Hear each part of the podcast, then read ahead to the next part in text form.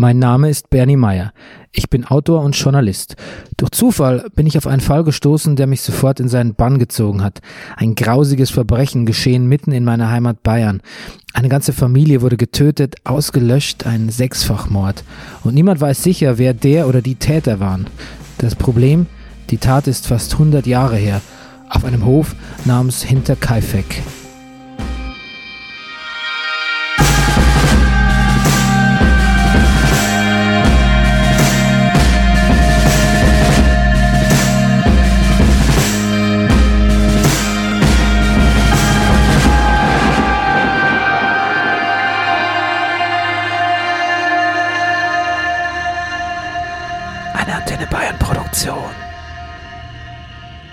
Was ich gelernt habe, wenn man sich mit Hinterkaifeck beschäftigt, äh, ist, dass das ähm, ähm, If-Then nicht funktioniert. Wenn, dann. Das, so einfach ist es nicht. Wenn der Karl Gabriel äh, nicht gefallen ist in Frankreich, dann war er der Mörder. Nö, der kann nicht gefallen sein, fahnenflüchtig gewesen sein in Frankreich, aber deswegen muss er nicht der Mörder sieben, acht Jahre später gewesen sein. Und so ist das mit vielen Geschichten in Hinterkaifeck.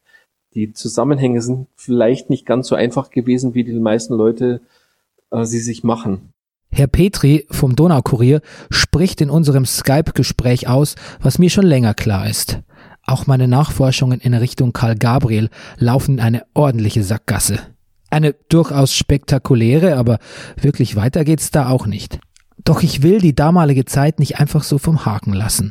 Dieses Nachkriegsdeutschland, das kopfüber auf dem Weg in die nächste Katastrophe war.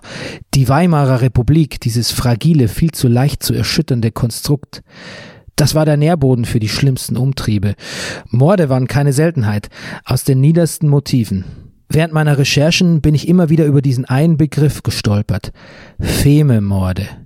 So eine Art Mordspezialität, muss man fast leider sagen, aus der Zeit zwischen den Kriegen. Wikipedia definiert den Fememord so. Als Fememord wurden politische Morde bekannt, die aufgrund einer Feme an Verrätern aus clandestinen verschwörerischen Gruppierungen in den ersten Jahren der Weimarer Republik vollzogen wurden. Anfang Dezember 1925 wurden die Morde an über 20 Mitgliedern rechtsextremer Gruppen bekannt gemacht. Feme, vom Mittelniederdeutsch Feime gleich Strafe, bezeichnete im Sprachgebrauch rechtsextremer Untergrundbewegung einen Akt der Selbstjustiz, die Tötung von Verrätern, die als Gruppenmitglieder oder als Außenstehende von Waffendepots oder anderen Geheimnissen wussten und diese den Justizbehörden angezeigt hatten bzw. damit drohten.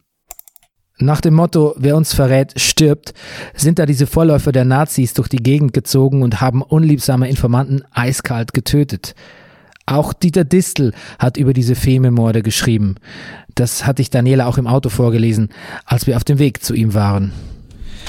Mit Hilfe sogenannter Fememorden griffen die inzwischen entstandenen Mordorganisationen auf mittelalterliche Rechtsstrukturen zurück. Mord als äußerstes Mittel sollte auf Verräter abschreckend wirken. Der Bayerische Landtag setzte 1920 einen Untersuchungsausschuss ein, der feststellen wollte, ob sich die Organisation zur gewaltsamen Beseitigung von Menschen gebildet haben. Der Abgeordnete Gareis, der sich dieser Angelegenheit besonders widmete, wurde 1921 auf offener Straße ermordet. Der mutmaßliche Täter wurde ohne Gerichtsverfahren aus der Untersuchungshaft entlassen. Ich finde seine Texte hochinteressant.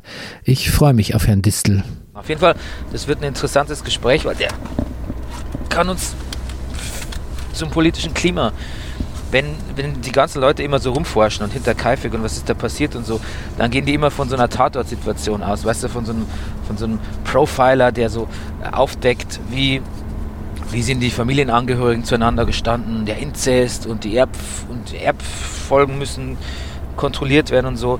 Aber dass es eine völlig andere Zeit war, wo die Gesellschaft eine unglaubliche Verrohung gerade durchgemacht ja. hat durch den Ersten Weltkrieg. Ähm, das, das wird dabei nicht bedacht. Also das, das, das, das Leben, der Alltag funktioniert einfach nach ganz anderen Parametern in der Zeit. Ich glaube halt, dass der Fall trotzdem rausfällt, weil es eben, also es sind ja relativ viele Morde passiert in der Zeit schon allein diese Gebrüder, wie heißen die? Gum? Gum? Ja. Genau. Gump, der eine ist ähm, aber, der, der Anton ist aber der der verhaftet wurde, aber eigentlich nur als Mitwisser, der ist ein harmloser Typ. Genau, genau, was sich ja letztlich dann auch rausgestellt hat am Ende.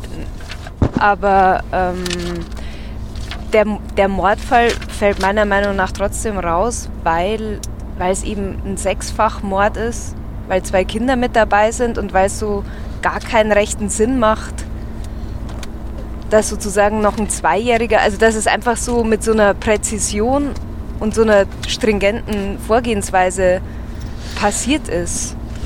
Ja, klar, der fällt raus wegen seiner unglaublichen Brutalität natürlich und weil er auch, ähm, ja, weil es ja auch alles ungewöhnlich mal mit dem Auffindort der Leichen alle auf Ja, einer Stelle. ja, die so. Mordwaffe. Klar fällt der raus, der fiel auch damals schon raus und es ja- wird ja immer, hat ja immer, wird ja immer ein singuläres Dasein in der bayerischen Kriminalgeschichte irgendwie fristen.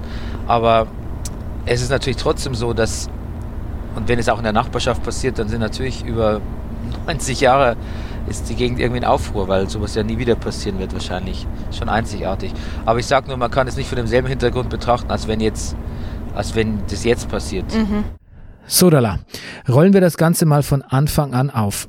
Fememorde sind also eine Art Rache für Verrat.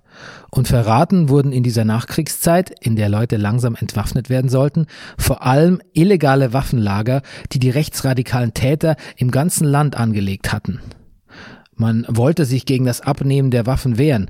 Vielleicht muss man sich das so vorstellen, wie heute die NRA in Amerika, die auf ihre Waffen als Grundrecht besteht und es für essentiell hält, welche zu besitzen und besitzen zu dürfen. In der Weimarer Republik war das eben nicht mehr erlaubt. So sah es der Versailler Friedensvertrag vor. Und das wollten einige eben nicht einsehen. Sie organisierten sich. Zum Beispiel in sogenannten Freikorps. Das waren autonome paramilitärische Truppen, in denen sich allerlei Wutbürger einfanden. Ex-Soldaten, die irgendwie nicht mehr in einen normalen Alltag zurückgefunden haben, Waffennarren, Rechtsradikale, aber auch einfache, besorgte Bürger. Kennen wir ja. Später gründeten die auch sogenannte Einwohner- und Bürgerwehren. Die sollten die Reichswehr quasi inoffiziell unterstützen, weil die durch den Friedensvertrag nicht mehr so viele Befugnisse hatte, beziehungsweise ihr die Hände gebunden waren. In Bayern waren diese Bürgerwehren sehr stark. Auch Andreas Gruber vom Hinterkaifecker Hof war in der Wangener Bürgerwehr, genauso wie der dortige Bürgermeister Greger, der ja auch als einer der ersten am Tatort in Hinterkaifeck war. Freikorps, Bürgerwehren, alles Gruppen von Menschen, die auf ihre Waffen bestanden, die alle Grund genug gehabt hätten, ihre Gewehre und sonstigen Mordinstrumente vor den Behörden zu verstecken, nur um sie nicht zu verlieren. Nur, wie muss man sich denn diese geheimen Waffenlager eigentlich vorstellen? Herr Distel kennt die Antwort. Es war bekannt, dass äh, die Waffen, dass Waffen äh, gern in entlegenen Orten versteckt wurden. Also das waren nicht nur abgelegene Bauernhöfe, das wäre hier der Fall, sondern auch in Klöstern, äh, allen Schlössern. Viele Adlige sympathisierten ja auch mit den, äh, mit den Soldaten. Ähm, so, so dass man das immer wieder äh, ja, dort eben entdeckt hat. War ja auch naheliegend. Äh, draufgekommen bin ich noch aus einem anderen Grund. Wenn Sie den Revolution oder an den Münchner Räterepublik, äh, Räterepublikaner Ernst Toller zum Beispiel äh, nehmen, der schreibt in seinen, da steht in den, er wird immer als der Retter von Dachau bezeichnet, weil er nämlich selbstständig äh, Verhandlungen mit den Freikorps-Soldaten aufnimmt. Wir reden also jetzt von Frühjahr 19. Mhm. Äh, Im Verhörprotokoll von Toller steht, dass er wollte, dass der Frontverlauf also dass die Freikorps sich zurückziehen äh, nach Reichertshofen. Reichertshofen liegt aber hier an der Donau, also knapp nördlich von München. Das war das Ziel, dass die Freikorps sich hinter die Donau zurückziehen. Äh, das haben sie aber mitnichten gemacht. Dann ist Hofen durchgestrichen und mit Bleistift drüber geschrieben worden, im Rahmen dieses Verhörs, Reichertshausen. Reichertshausen liegt aber im Landkreis Dachau. Also wesentlich näher am tatsächlichen Frontverlauf. Mhm. Und das hieß natürlich, wenn die Reichs äh, Freikorps äh, so weit vorgerückt waren im, äh, auf die Landeshauptstadt, dann war der Frontverlauf weit nördlich der Donau. Und dann fällt natürlich Hinterkaifeck mitten in diesen Frontverlauf. Und da wäre es natürlich schon naheliegend, dass man sagt, nach diesen Kämpfen hat man die nicht mehr benötigten Waffen eben an entlegenen Orten versteckt. Und das ist halt meine Hypothese, die ich für mindestens so plausibel halte wie den äh, inzestmotivierten hm. äh, Familienmord.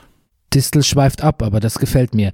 Er hat stets das große Ganze im Blick, verbindet die Zeit mit der Tat, mit der Theorie. Und, was ich ganz besonders interessant finde, er hält auch mehrere Mordtheorien für plausibel, weil sie eben genau nur das sind. Theorien. Da gehe ich mit. Ich denke, wenn ich mit irgendwem die Möglichkeit eines Fememords ergründen kann, dann mit Distel. Angenommen, man folgt dieser Theorie, jetzt einfach von dem, von dem Fememord oder von dem ähm, von einem rechten, von einem, von, einem, von einem rechtsgerichteten politischen Mord. Wer wäre da, also was wäre dann, nur mal ums Bespinst einfach nur mal so hin, was, wer wäre der Auftraggeber? Also ich glaube, dass das keine Auftraggeber brauchte. Äh, die man hat zu einem bestimmten Zeitpunkt einfach die Waffen wieder geborgen, wenn sie an unsicheren Orten verwahrt waren.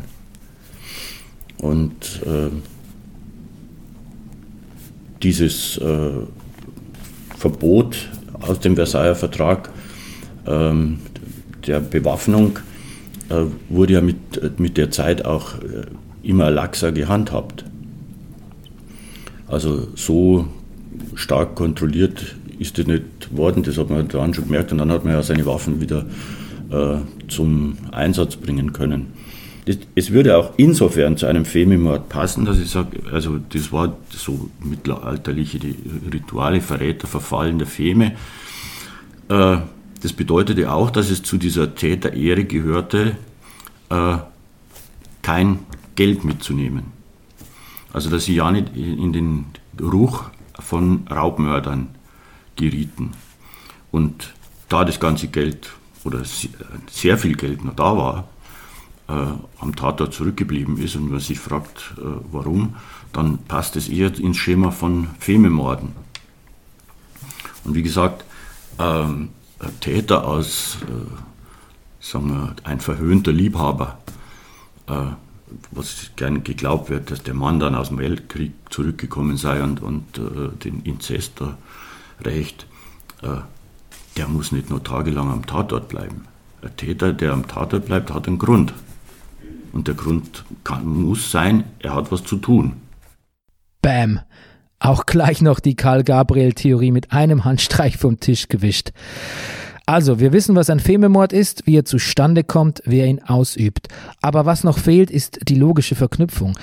Warum sollen die Hinterkaifecker, der Gruber, seine Frau Victoria, ihre Zilli und ihr Josef und dann noch die Magd, warum sollen ausgerechnet die Opfer eines Fememordes geworden sein?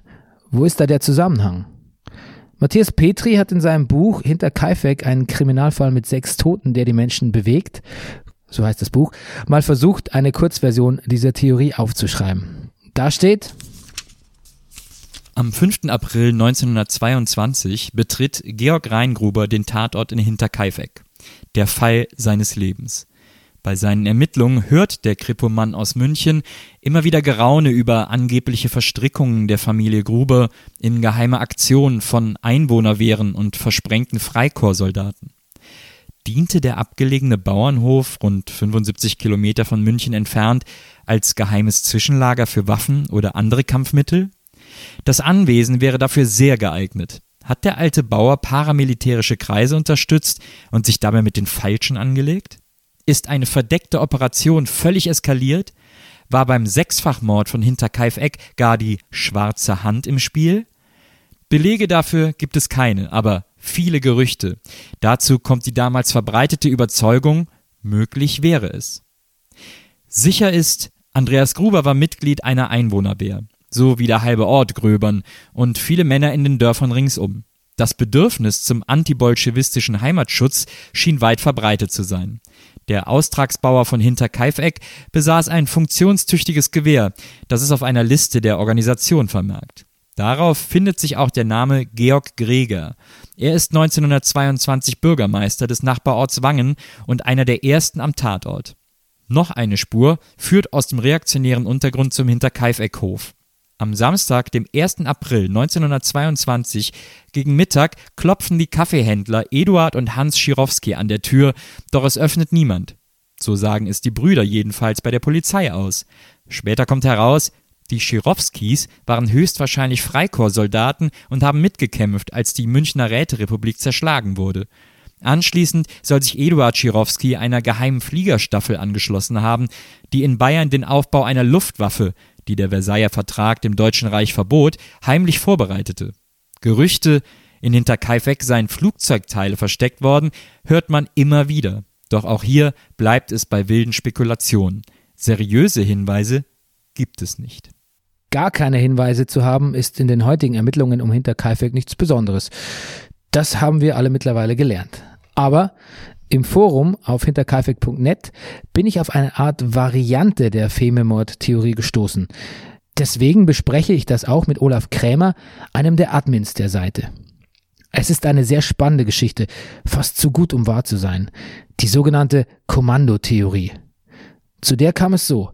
Ein User wurde im Forum angeschrieben von einem Herrn Novak aus Frankreich, der meinte, er wüsste etwas, was noch niemand weiß. Und der hat im Prinzip gesagt, dass ähm, er einen Kommandeur kennt, der für den hinter Kaifek ein, mit, einem, auch mit einer Mission verbunden war, mit, einem, mhm. mit, einem, mit einem Auftrag, mhm. nämlich da zwei Leute hinzuschicken, die etwas sicherstellen sollten, mhm. oder einfach nur den, den Gruber auf den Zahn fühlen, weil er sich angeblich, wenn man jetzt davon ausgeht, er lagert Waffen oder mhm. Flugzeugteile, mhm. zu sehr dafür interessiert hat, vielleicht Kisten aufgemacht mhm. oder vielleicht sogar versucht hat, eine, so eine Art Erpressung zu mhm. machen oder so. Ja, das ist, das ist der Kern der Geschichte, ja. Das heißt, die gehen dann dahin, ähm, es eskaliert, mhm. das, da ist es ja dann wieder sehr, sehr, sehr obskur, was da passiert ist. Dann gehen die weg und dann sagt der Kommandeur, ähm, ihr habt ja Geld mitgehen lassen, mhm. was dann ja irgendwie gegen den Ehrenkodex genau. verstößt. dann sagt, muss ich euch leider erschießen, tut mhm. mir leid. Und dann muss er aber flüchten. Mhm. Warum? Um nicht von der Polizei. Genau, genau. Äh, um nicht von der Polizei erwischt zu werden, sondern er hat ja seinen Auftrag erledigt im Sinne der Gesinnungsgenossen rechter, rechter Couleur. Und äh, deswegen ist er dann wieder gegangen. Also es, es, geht so in diese Richtung dieser Rollkommandos. Hm. Aha, hat sich der Gruber also eindeutig mit den Falschen angelegt, wenn das so stimmt. Wenn. Denn ehrlich gesagt, ich finde fast, das klingt ein bisschen zu gut. Diese ganzen Umstände, die dazu führen sollen, dass nach Jahren plötzlich eine Theorie auftaucht und gleichzeitig bestätigt wird, das ist doch ein bisschen zu viel des Guten auf einmal, oder? Das habe ich natürlich auch den Distel gefragt. Ja, passt doch. Flugzeugteil ist auch denkbar, gehört auch zu diesem Waffen. Ja klar, der nächste Flughafen, Militärflughafen war Schleißheim. Äh, das ist nicht allzu weit weg. Das kann man auch mit einem Pferdepfuhrwerk in der Zeit machen. Also das passt eher in, in mein Bild. Ja, was ein bisschen bizarr ist, dass, der, dass diese Geschichte sich relativ fantastisch äh, anhört, weil ähm, der fängt ja damit an, dass ihm diese bei dem Transport von dem Schreibtisch diese Unterlagen da in die Hände gefallen sind, was irgendwie einfach, das klingt einfach wie, das klingt wie aus einem Roman. Zufälle gibt's. Ja. Ähm, Soll ich einen schnell noch einen erzählen? Das, ja, Sie, Sie, kennen alle das, äh, äh das Weltkrieg 2 Drama ähm, draußen vor der Tür von Wolfgang Borchardt. Das ist genau die gleiche Geschichte wie der, wie der Hinkemann aus dem Ersten Weltkrieg vom Ernst Toller. Und die, diese Geschichte hat eigentlich der Zufall geschrieben. Denn Borchardt war äh, Buchhändlerlehrling in Hamburg und durfte dann nach dem Zweiten Weltkrieg als Aushilfe äh, die versteckten Bücher, die zur Bücherverbrennung 33 hätten gebracht werden sollen, aus dem Keller holen. Und was erste, was aus diesem Konvolut herausgefallen ist, war Tollers äh, Hinkemann. Und das ist die An also Sie sehen, auch in der Hinsicht gibt es extreme Zufälle und äh, das ist eben dann nach dem Zweiten Weltkrieg entstanden. Aber äh, das erkl erklärt jetzt nicht unbedingt äh, das, was, äh, wovon wir jetzt äh, ausgehen sollten. Nee, klar, aber es ist eine gute Analogie. Ich bin mittlerweile so besessen von dem Wunsch, neue Fakten zu finden, Fakten zu schaffen, dass ich das Offensichtliche gar nicht mehr so richtig auf dem Schirm habe. Zufälle gibt's, sagt der Distel, und natürlich hat er recht. Es gibt Zufälle. Jeden Tag. Mehr als genug. Als ich ihm nochmal die Kommandotheorie erzähle, steigt er mit ein. Das ist das Beste an diesem Gespräch, dass ich endlich jemand gefunden habe, mit dem ich die Theorien weiterspinnen kann. Es ist, als würden wir hinter Kaifek Ping-Pong spielen. Andererseits ist der Gruber oder die ganze Familie natürlich schon auch in einer, äh, in einer Zwickmühle, dass sie nämlich, wenn das bekannt würde, dass bei ihnen Waffen versteckt sind, kämen, kämen sie ein zweites Mal in die Schusslinie der Polizei. Und ich kann mir gut vorstellen, dass man als Deal anbietet, ich sage euch was, wenn ihr mich dafür in Ruhe lasst. Also das ist, belegt eigentlich eher wieder äh, meine Grundannahme. Achso, dass der Gruber zur Polizei sagt, ich hätte, ich wüsste da was für euch, aber dann vergessen wir das vielleicht äh, mit dem es verfallen, Der Femi verfallen ja nur Verräter. Hm. Ja. Und wenn ich das natürlich vorher anzeigen will, äh, dann, äh, dann äh, sind diejenigen, die die Waffen versteckt haben, unter Zugzwang und müssen die Waffen bergen, wenn es noch äh, sicher gehen wollen. Mhm. Und das darf, das darf ja dann die Verräter draufgehen, das nimmt man billigend in Kauf. Ich meine, vielleicht war ja der, vielleicht war ja, hatte der wirklich, also jetzt, jetzt spinne ich wirklich mal, vielleicht hatte er wirklich Angst, ein zweites Mal in den Knast zu gehen, weil er gerade ja. angezeigt, weil er gerade wieder angezeigt worden ist vom Schlittenbauer wegen Inzest, weil die sich nicht einigen konnten, wegen dieser Alimentierung da von dem Josef. Und ähm, vielleicht war das, ähm, sag ich mal, ein Deal, ja. ein Grund für einen Deal mit einer Polizei, was natürlich, womit er sich natürlich den Furor äh, von ja jetzt so der schwarzen Hand oder ähnlich gearteten Freikorps auf sich gezogen hätte. Ja. Das ist auf jeden Fall eine Theorie. Ja. Ja, es ist freilich ein bisschen Rumgespinne. Trotzdem finde ich Gefallen an der Kommandotheorie. Warum soll es denn nicht so gewesen sein? Passt doch alles perfekt zusammen. Vor allem, wenn man will, dass es zusammenpasst.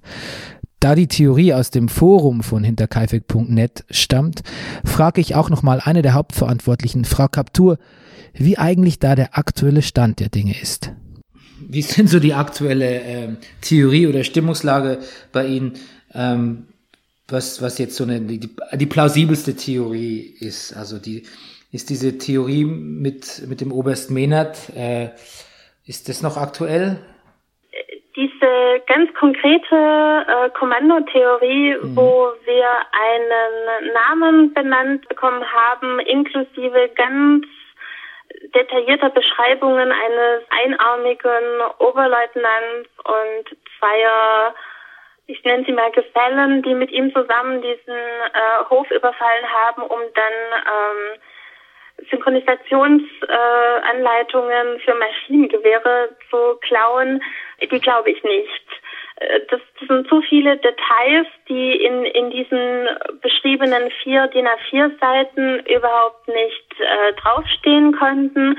Und der Erbringer dieser Theorie, mit dem habe ich ganz viel telefoniert, der hat jede Gelegenheit ausgelassen, ähm, diese Nachweise, die er eigentlich vermeintlich hatte, uns zu zeigen. Insofern muss man einfach sagen, wir haben da keinerlei Belege bekommen und er hat definitiv auch noch Informationen dazu geschmuggelt. Selbst wenn er was hatte, es gibt keine Belege, die, die wir kennen. Ähm, was allerdings äh, tatsächlich für mich äh, glaubhaft ist, ist diese, ähm, diese Raubmord-Theorie. Also Raubmord, ähm, nicht, nicht Fememord, sondern Raubmord. Ja, also wie gesagt, es gibt so Anhaltspunkte, wo ich sage, dass äh, das durchaus eine Erpressung und eine langsame Eskalation über Wochen hinweg die Familie verunsichert hat und und äh, da könnte das tatsächlich gemündet haben in einem Sechsfachmord. Das könnten aber eben neben Waffenlagern auch ganz einfach krumme Geschäfte sein. Ähm, oder was auch immer, aber das, das ist nur eine Theorie, die aber eben viele Anhaltspunkte in sich vereinigen würde. Zum Beispiel genau diese schlechte Stimmung auf dem Hof, die öfters mal geschildert wurde, oder dass, ähm, dass angeblich ein Haustürschlüssel verloren war und die Menschen verunsichert waren, dass eine Münchner Zeitung gefunden war, wurde von den, dem Andreas Gruber, der dann den Postboten sogar befragt hat, woher die stammt, ob irgendjemand in der Nähe diese Zeitung abonniert hatte. Und der Postbote wusste, dass keiner diese Zeitung bekam, sodass diese Zeitung von einem Fremden ähm, in die Nähe de, des Tatortes dann gebracht werden oder gebracht worden sein musste. Ähm, wir haben diese, diese Einbruchspuren, diesen komischen Termin, den ich ja vorhin schon erwähnt habe, mhm. wo, wo so viel zusammenläuft. Insofern kann ich durchaus äh, einem ähm, Erpressungsszenario folgen. Ähm, aber ich sehe durchaus auch die, die Komponenten, die ja die Polizei auch dazu veranlasst hat, von einem Raubmord auszugehen. Und äh, wenn ich mir vorstelle, dass ähm, dass zwei Burschen, die vielleicht wirklich schon gemutmaßt haben, dass auf Hinterkaife Geld zu holen ist, äh, diesen Einhüthof sehen, äh, der, der es ihnen ja eigentlich nicht leichter machen kann, äh, schnell an Geld zu kommen, weil auf dem Hof nur ein einziger Mann lebt und der noch äh, weit in den 60ern ist, sodass sie von dem keine große Gegenwehr ähm, erwarten können, dann scheint mir das durchaus ein, ein realistisches Szenario zu sein. Zumal wir auch Vergleichsfälle haben, wo einfach genau gezielt Einödhöfe ähm, überfallen worden sind. Und da sind wir wieder am Anfang. Die Raubmordtheorie. Es ist schon erstaunlich, wie jeder, mit dem ich spreche, es schafft, immer wieder auf seine eigene Theorie zurückzukommen. Es gibt einfach in der Zeit zahlreiche Mordfälle, die völlig verschieden äh, strukturiert sind. Habgier, äh, die Leute sind verelendet äh, nach dem Ersten Weltkrieg und es ist natürlich naheliegend, äh, dass äh, Raub mit an der Tagesordnung ist. Ich muss da jetzt wieder in die Literatur zu, zurückkehren. Es war natürlich auch eine schlimme Situation für viele. In dem Nachkriegsdrama Der deutsche Hinkemann oder Hinkemann von Ernst Toller äh, ist ein Kriegsversehrter am genital verstümmelter Soldat, der seiner Frau eben nichts mehr Gutes tun kann und der verdient sein Geld damit, dass er auf Jahrmärkten Mäusen und Ratten die Köpfe abbeißt.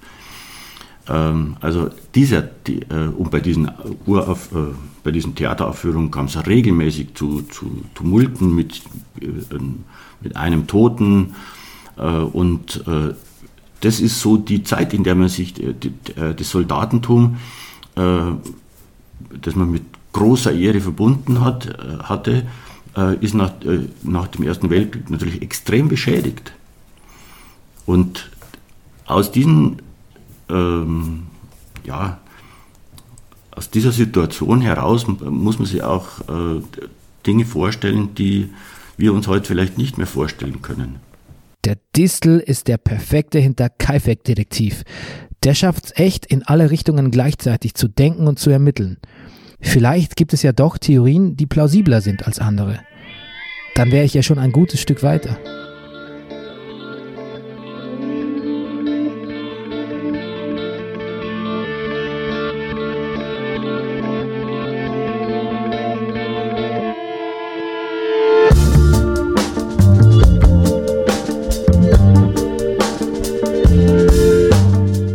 Der Matthias Petri hat mir beim Skypen die Theorie erzählt, von der er überzeugt ist. Ich halte es für wahrscheinlich, dass es kein Raubmord war, weil noch jede Menge Geld da war, sondern dass es etwas ganz anderes war, nämlich eine Beziehungstat. Und ähm, das war ein Familiendrama. Und ich gehe davon aus, dass der alte Gruber seine Familie selbst erschlagen hat. Das ist an einem Abend, an diesem Abend, als die Magd kam, zu einem Zerwürfnis kam, zu einem Streit, zu einem Handgemenge mit der Tochter, und dann ist die Familie dazwischen und dann kam eins zum anderen und das, diese Situation ist eskaliert und am Ende waren alle tot, außer Andreas Guber. Hä? Aber der war doch auch tot. Wie konnte das dann sein? Das, was ich eben gehört habe, was mir gesteckt wurde, das ist nicht meine Theorie, sondern ich habe halt als Journalist über Jahre und Jahrzehnte recherchiert, war halt das, ähm, das, was ich immer wieder gehört habe, dass es eben ein Familiendrama war. Und dass dann danach es logischerweise zu einem zweiten Mord gekommen sein muss. Und da redet man von Selbstjustiz und das würde eben auch erklären, wenn es eine Frage der Ehre war, dass dieser, dass dort dieses Kapitel beendet wurde und wenn es das, wenn es dann eine Frage der Ehre war, dass deshalb die Weidhofner auch bis heute dicht halten und nicht drüber reden. Hm. Also wir, wir würden tatsächlich jetzt mal von einem, rein technisch gesehen, von einem Weidhofener Lynchmob sprechen. Also einem selbstjustiziären Lynchmob, also der, die da quasi, oder, oder reden wir von einer ausgemachten, ähm, von einer, von einer Geschichte, wo man sagt, du machst es jetzt, einer von denen, du übernimmst es jetzt. Ähm, das habe ich schon, ich, ich möchte mich zu dem zweiten Mord nicht äußern, auch da habe ich eine Theorie, aber ich möchte mich dazu nicht äußern, und zwar deswegen, weil von dem mutmaßlichen Täter einfach ähm, Familie da ist und noch gar nicht weit. Okay, gut, aber abstrakt formuliert, ähm, ein, das wäre dann nochmal ein einzelner Täter gewesen. Es gab dann einen zweiten Mord mutmaßlich. Und ich habe das immer schon gehört und das werden andere wahrscheinlich auch gesagt haben. Es ist ja immer die Rede von zwei Mördern gewesen. Und da gab es ja auch diese coolen im, hm, das waren, gab, gab ja alle möglichen hm, Gerüchte, die coolen im Heu und was man noch alles gehört hat. Und es wurde immer gesagt, zwei, zwei Mörder. Ähm, der richtige Gedanke wäre vielleicht gewesen, zwei Morde. Die Zwei-Mord-Theorie. Erst Familiendrama, dann Rache. Diese Idee hat ihren Reiz, zugegeben.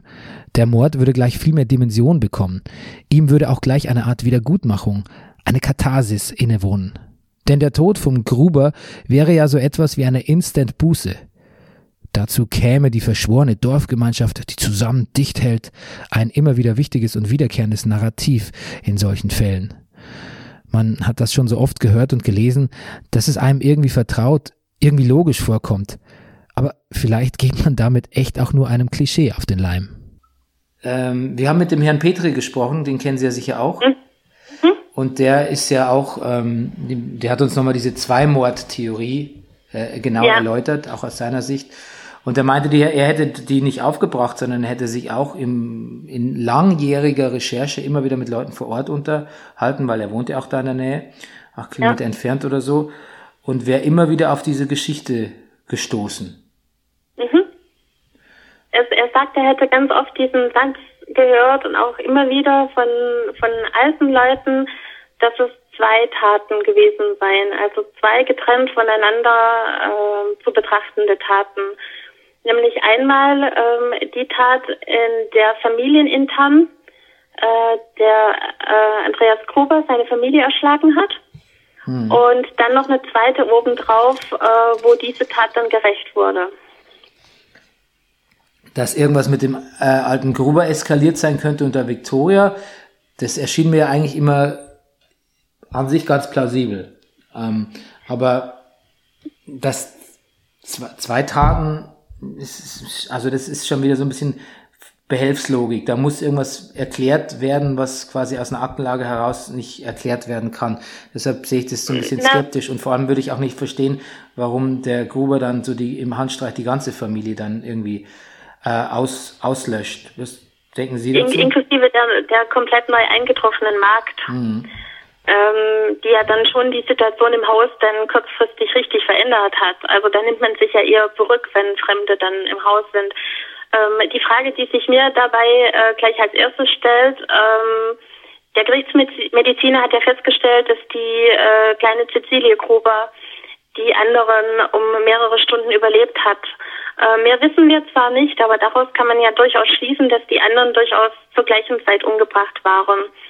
Ähm, das würde dieser Theorie widersprechen. Und der Täter müsste dieselbe Tatwaffe und dasselbe ähm, Schlagmuster beim Andreas Gruber angewandt haben, nämlich auch ohne jegliche Abwehrspuren die rechte Gesichtshälfte zu zerschmettern mit der Reuthaue, die dann wahrscheinlich, die, die hätte ja dann irgendwie Blut verschmiert irgendwo rumstehen müssen.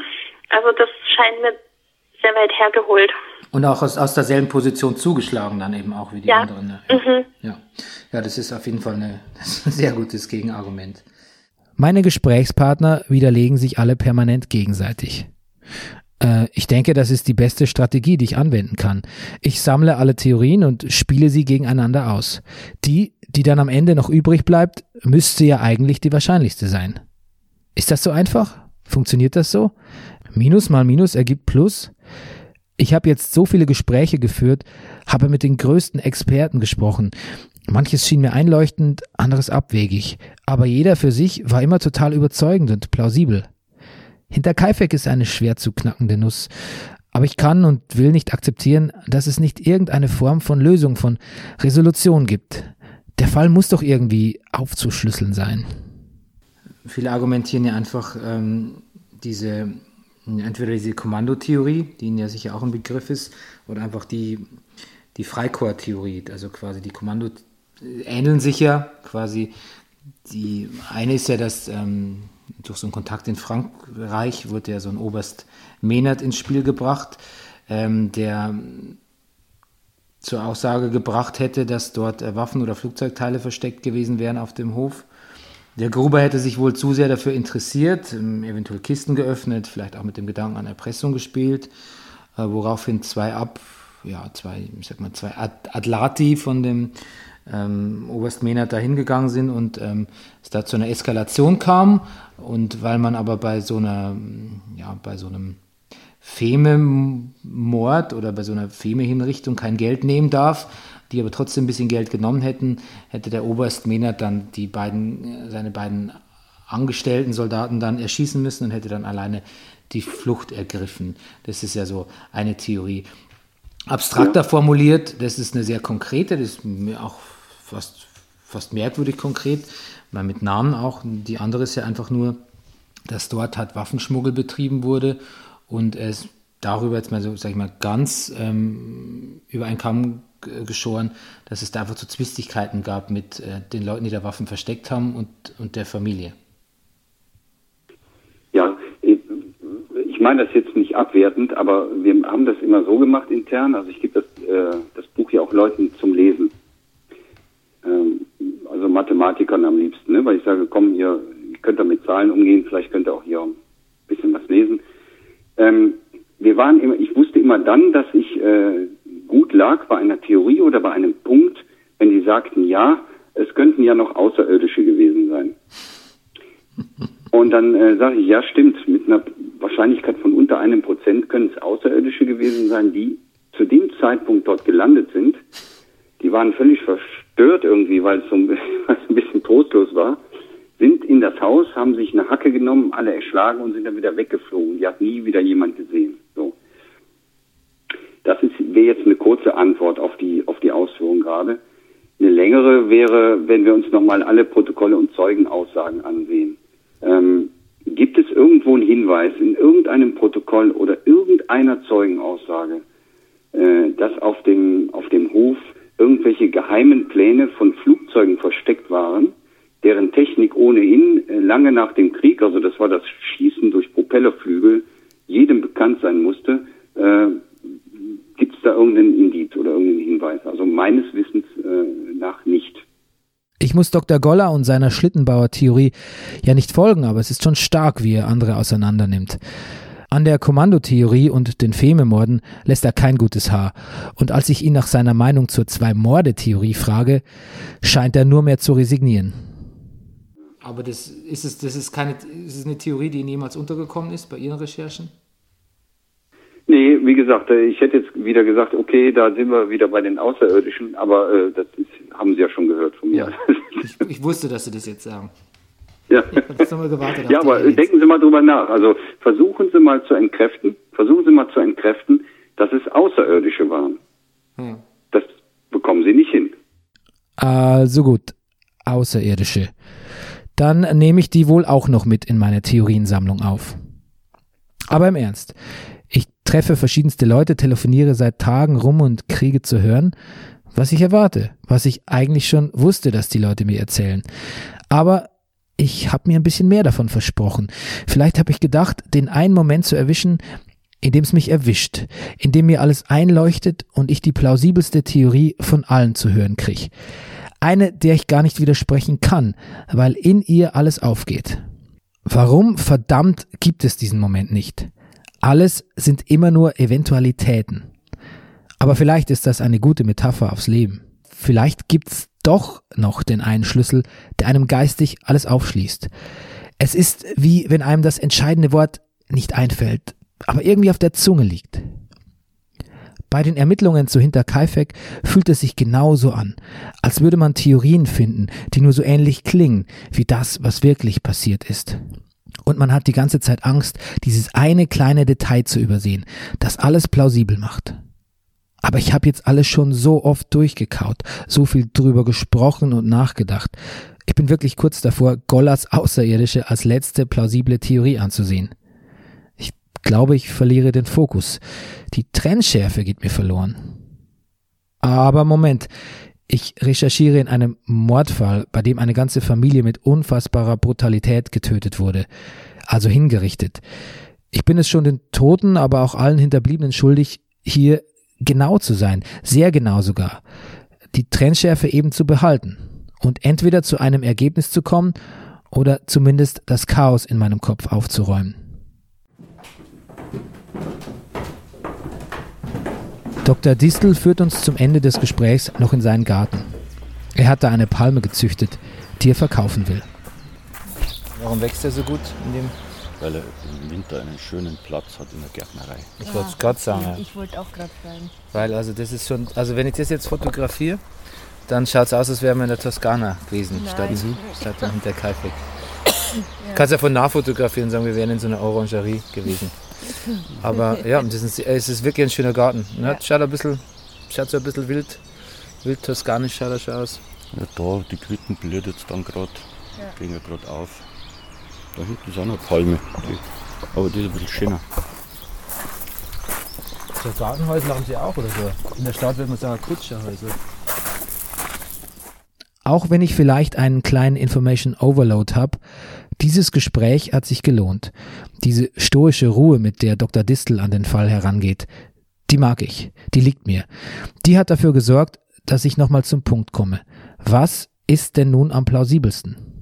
Ich habe jetzt in den letzten Tagen eigentlich alle möglichen Theorien besprochen. Bleibt mir nur noch eins, die unmöglichen, die seltsamen, die verrückten. Vielleicht sehe ich ja dann klarer. Frei nach Sherlock Holmes. Wenn du das Unmögliche ausgeschlossen hast, dann ist das, was übrig bleibt, die Wahrheit. Wie unwahrscheinlich sie auch ist. Auf jeden Fall bin ich fast am Ziel. Viel fehlt nicht mehr. Und wer weiß, vielleicht kommen wir einer Lösung ja tatsächlich noch mal näher als gedacht. Der Sechsfachmord von Hinterkaifeck hört nicht auf.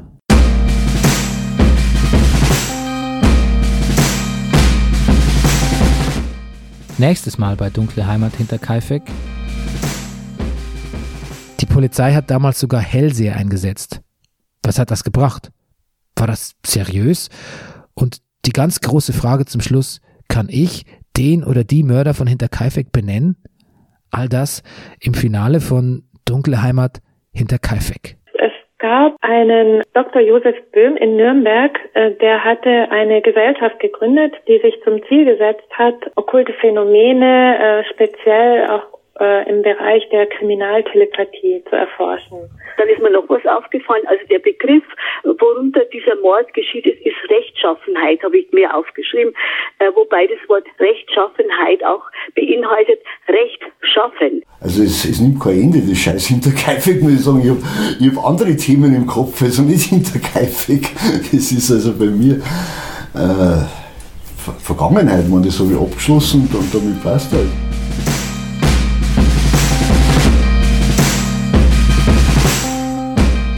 Dunkle Heimat ist ein Podcast von Antenne Bayern. Das Team besteht aus Bernie Meyer, Recherche, Interviews und Erzähler, Nils Bokeberg, Recherche und Drehbuch, Daniela Weiß, Recherche und Erzählerin, Organisation und Produktion Maria Lorenz Pulates.de und natürlich Ruben Schulze-Fröhlich, den Pottvater von Dunkle Heimat.